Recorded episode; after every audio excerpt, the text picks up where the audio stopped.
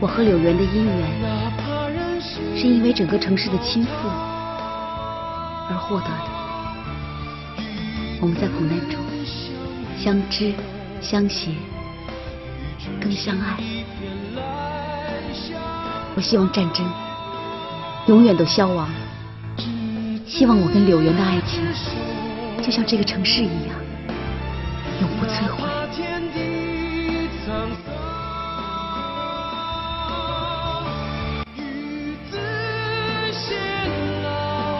欢迎收听《读小说、听电影之倾城之恋》第九集，作者张爱玲。电影同期取自1984年由许鞍华导演的同名电影。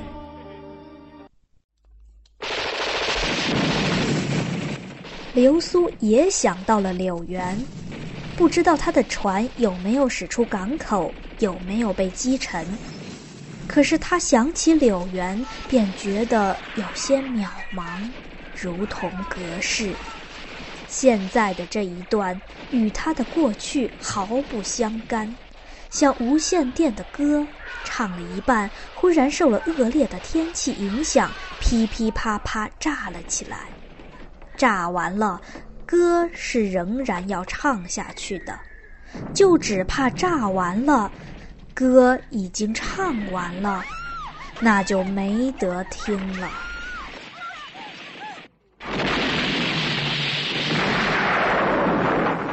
第二天，流苏和阿丽母子分着吃完了罐子里的几片饼干，精神渐渐衰弱下来。每一个呼啸着的子弹的碎片，便像打在他脸上的耳刮子。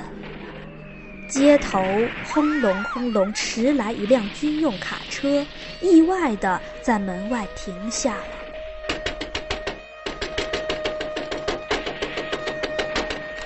铃一响，流苏自己去开门，见是柳园，他捉住他的手，紧紧地搂住他的手臂，像阿丽搂住孩子似的。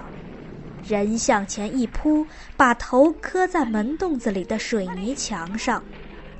柳园用另外的一只手托住他的头，急促的道：“没吓着吧？快收拾东西，我带你到浅水湾。”流苏跌跌冲冲奔了过去，一面问道：“浅水湾没问题吗？”他们说不会在里边上岸，而且饭店里食物供应没问题。你的船没开多远就转回头了。我好不容易找了辆卡车，你快去收拾东西。大少爷。啊，阿丽，这点钱你先拿去用。你要走还是留下？我先带他去防空洞避一避。阿丽。嗯。没事的时候回来看看房子，知道吗？知道了。走。快点。流苏哪里还定得下心来整理行装，胡乱的扎了个小包裹。两个人上了车，面朝下并排躺在运货的车厢里，上面蒙着黄绿色油布棚，一路颠簸着，把肘弯与膝盖上的皮都磨破了。柳原叹道：“这一扎不知炸掉了多少故事的尾巴。扎死了你，我的故事就该完了；炸死了我，你的故事还长得很呢。哼，你打算为我守寡？”嗯，他们两人都有点精神失常，无缘无故齐声大笑，而且一笑便止不住，笑完了浑身直打颤。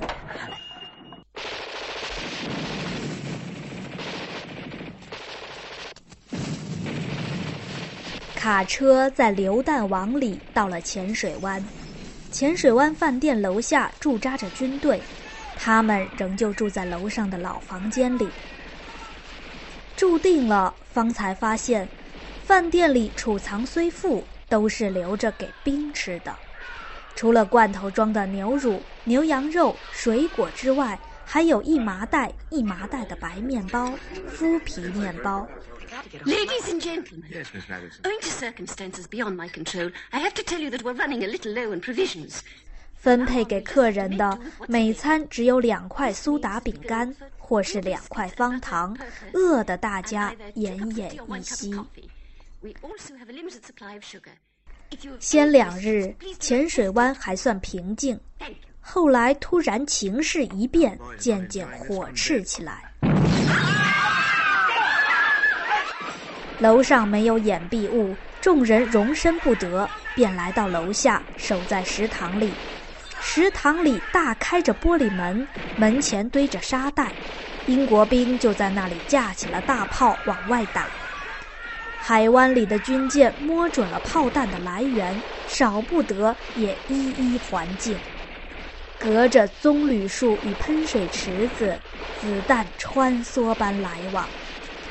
柳原与流苏跟着大家一同把背贴在大厅的墙上，那幽暗的背景便像古老的波斯地毯，织出各色人物：爵爷、公主、才子、佳人。毯子被挂在竹竿上，迎着风扑打上面的灰尘，拍拍打着，下劲打。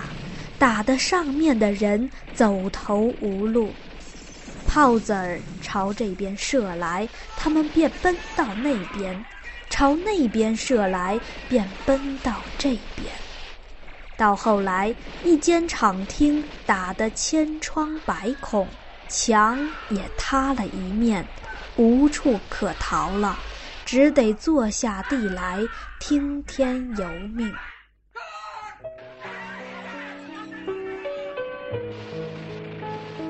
流苏到了这个地步，反而懊恼他有柳原在身边。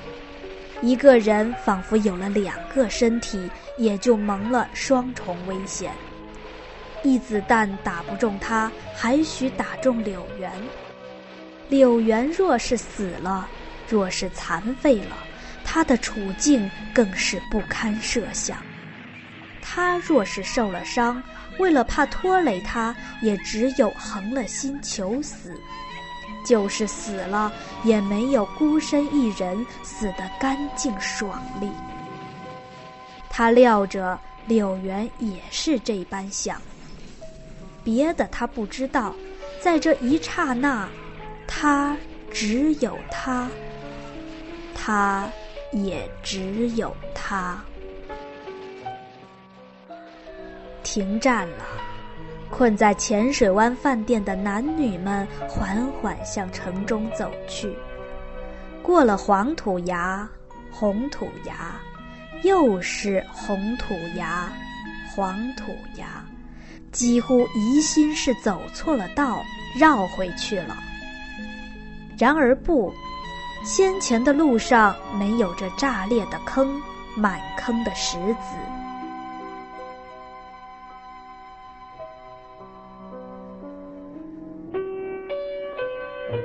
柳原与流苏很少说话。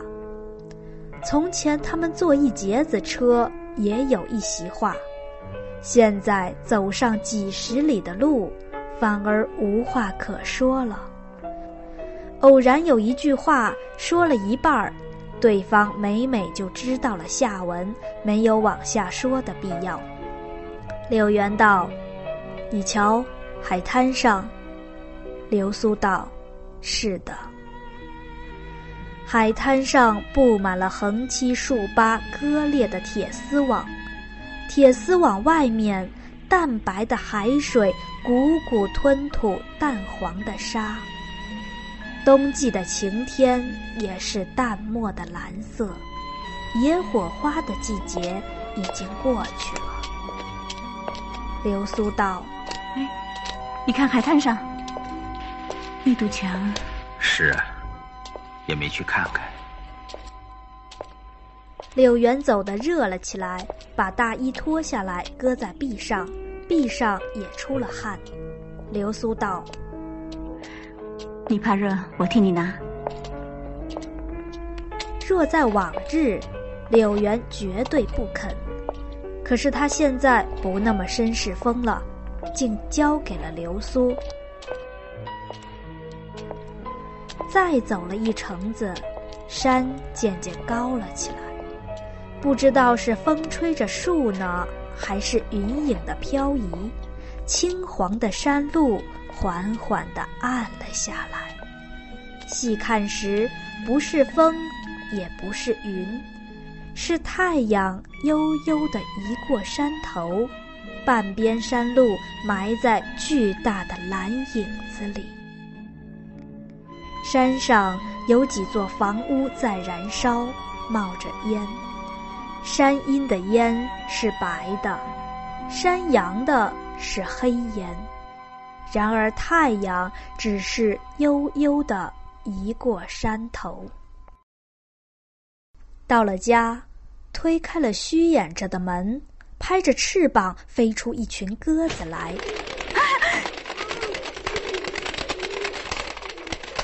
穿堂里满积着灰尘与鸽粪，流苏走到楼梯口，不禁叫了一声：“哎呀！”二层楼上歪歪斜斜、大张口躺着他新制的香笼，也有两只顺着楼梯滚了下来，踢脚便淹没在绫罗绸缎的洪流里。流苏弯下腰来，捡起一件蜜合色衬绒旗袍，却不是他自己的东西，满是汗垢、香烟洞与贱价的香水气味。他又发现了许多陌生女人的用品，破杂志，开了盖儿的罐头荔枝，淋淋漓漓留着残枝，混在他的衣服一堆。这屋子里住过冰过。带有女人的英国兵，去的仿佛很仓促。挨户洗劫的本地的平民多半没有光顾过，不然也不会留下这一切。柳原帮着他大声唤阿丽，墨一只灰被鸽斜刺里穿出来，掠过门洞子里的黄色的阳光，飞了出去。阿丽是不知去向了，然而屋子里的主人们少了他也还得活下去。他们来不及整顿房屋，先去张罗吃的，费了许多事儿，用高价买进一袋米。煤气的供应幸而没有断，自来水却没有。柳原提了铅桶到山里去集了一桶泉水，煮起饭来。以后，他们每天只顾忙着吃喝与打扫房间。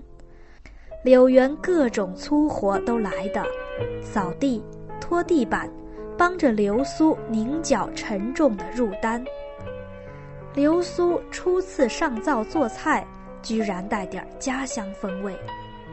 因为柳园忘不了马来菜，他又学会了做油炸沙带、咖喱鱼。他们对于饭食上虽然感到空前的兴趣，还是极力的总结着。柳原身边的港币带的不多，一有了船，他们还得设法回上海。